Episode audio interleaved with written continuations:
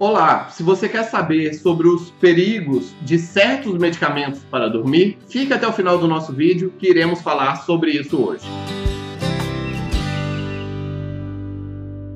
Olá, o meu nome é Dr. William Rezende do Carmo, sou médico neurologista, fundador da Clínica Regenerate e no meu canal eu falo sobre neurologia, que reenvolve Parkinson, dor, sono, neurologia geral e toda semana temos notícias com o Neuronews. Se você quiser receber notificações de novos vídeos, se inscreva em nosso canal, clique no sininho que você irá receber a notificação de novos vídeos toda semana. Sobre o perigo de certos medicamentos para dormir, é um tema extremamente importante e muito pouco tocado.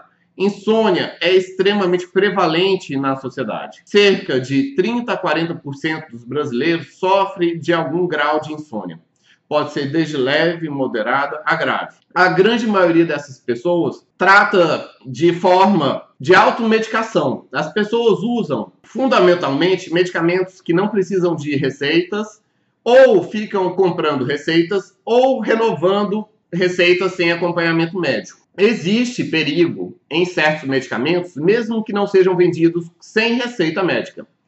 Um dos principais medicamentos utilizados no dia a dia para tratar insônia, que as pessoas consideram como benigno, mas acabam tendo várias consequências negativas, por exemplo, são os medicamentos antivertiginosos ou antinauseosos, como o Dramin, por exemplo. O Dramin a pessoa toma algum medicamento anti-náuseas, como o Dramin, ou o Plasil, ou vários outros do tipo, que causam sono, mas estes medicamentos, eles dão uma sonolência diurna e uma queda da atenção e uma queda da velocidade de raciocínio.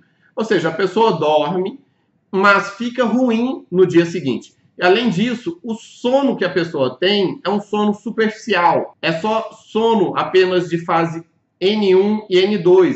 A pessoa não chega no sono profundo com esse tipo de medicamento.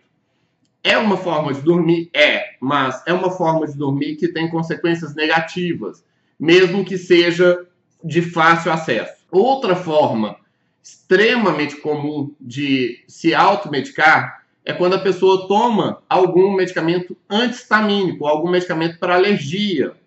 Como a pessoa toma um polaramine, ou a pessoa toma um fenergan, ou a pessoa toma qualquer outro tipo de medicamento antialérgico que dá sono. A pessoa sabe que dá sono, toma o medicamento para poder dormir. Mas, igualmente, como é medicamento antihistamínico, isso reduz a capacidade de concentração, isso reduz os reflexos, a capacidade da pessoa dirigir, isso piora a memória e o raciocínio da pessoa durante todo o dia, além de não promover um sono profundo de N3 é, e REM. A pessoa fica apenas com sono superficial. Isso tem consequências a longo prazo. A pessoa vai tendo piora cognitiva e maior risco de acidentes. Além desse tipo de medicamento, é comum a pessoa usar analgésicos para poder dormir ou relaxantes musculares. A pessoa começa a tomar diariamente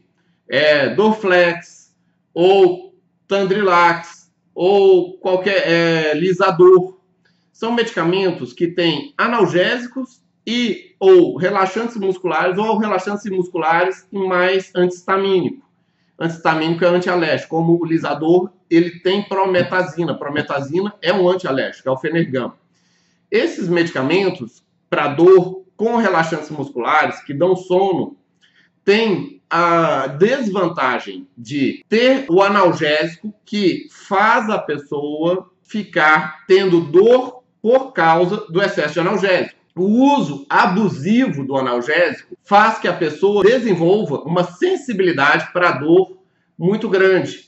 Ela fica fácil de ter dor de cabeça, ela fica fácil de ter dor no corpo, toda vez que ela não tomar o medicamento analgésico. E isso é uma das grandes causas de dor de cabeça. É a cefaleia por abuso de analgésico. Você que já tomou ou toma algum medicamento para dormir, sem medicação, sem é, alguma orientação, escreva nos comentários qual que é a sua experiência, o que, que você já tomou, o que, que você vivenciou, o que, que você experimentou e como que é o seu dia a dia, o que, que você percebe no uso de algum medicamento desse. Existe também quem use medicamentos que precisem de receita, mas a pessoa apenas só renova a receita ou compra a receita, que é muito fácil comprar a receita, especialmente as receitas azuis, que são os medicamentos de tarja preta, como Rivotril, como o clonazepam, como midazolam, Valium e por aí vai.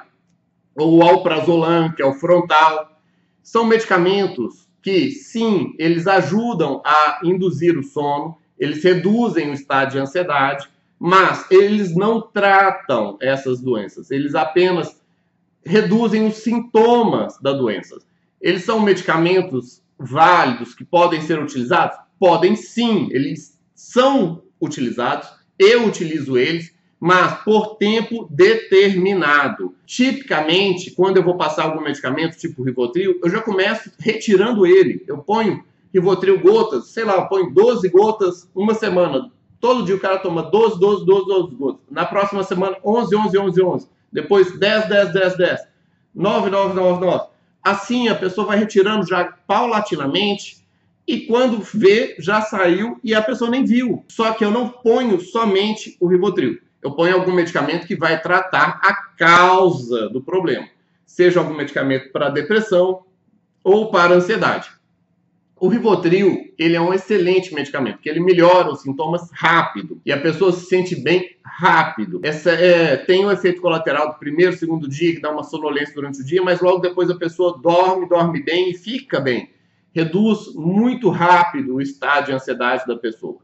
E é um medicamento muito bom, sim. Mas ele é necessário ser retirado. Você não pode tratar apenas com o Rivotril, não apenas com frontal, alprazolam, não apenas com midazolam, não apenas com tarja preta. Os medicamentos tarja preta têm que entrar para sair em tempo determinado. Já em outra mão, as pessoas costumam não querer tomar o medicamento antidepressivo. E estes sim são os melhores, eles que vão tratar a longo prazo. E eles costumam ter muito preconceito das pessoas porque tem esse nome, antidepressivo, mas não tem nada a ver. Eles são medicamentos que aumentam a serotonina no cérebro. Sim, eles causam efeitos colaterais na introdução deles, efeitos colaterais ruins, como náuseas, tonturas, mal-estar, até às vezes um pouco de pior na depressão, mas logo depois a pessoa melhora, tem uma melhora substancial, uma melhora significativa e sustentada. Eu faço sempre a comparação do antidepressivo e do benzodiazepínico com medicamento de antibiótico e medicamentos analgésicos para dor de garganta. Uma pessoa que está com uma infecção de garganta grave, com placas, com pus, que a pessoa tem que tomar antibióticos, é normal do médico passar antibióticos por 14 dias, por exemplo.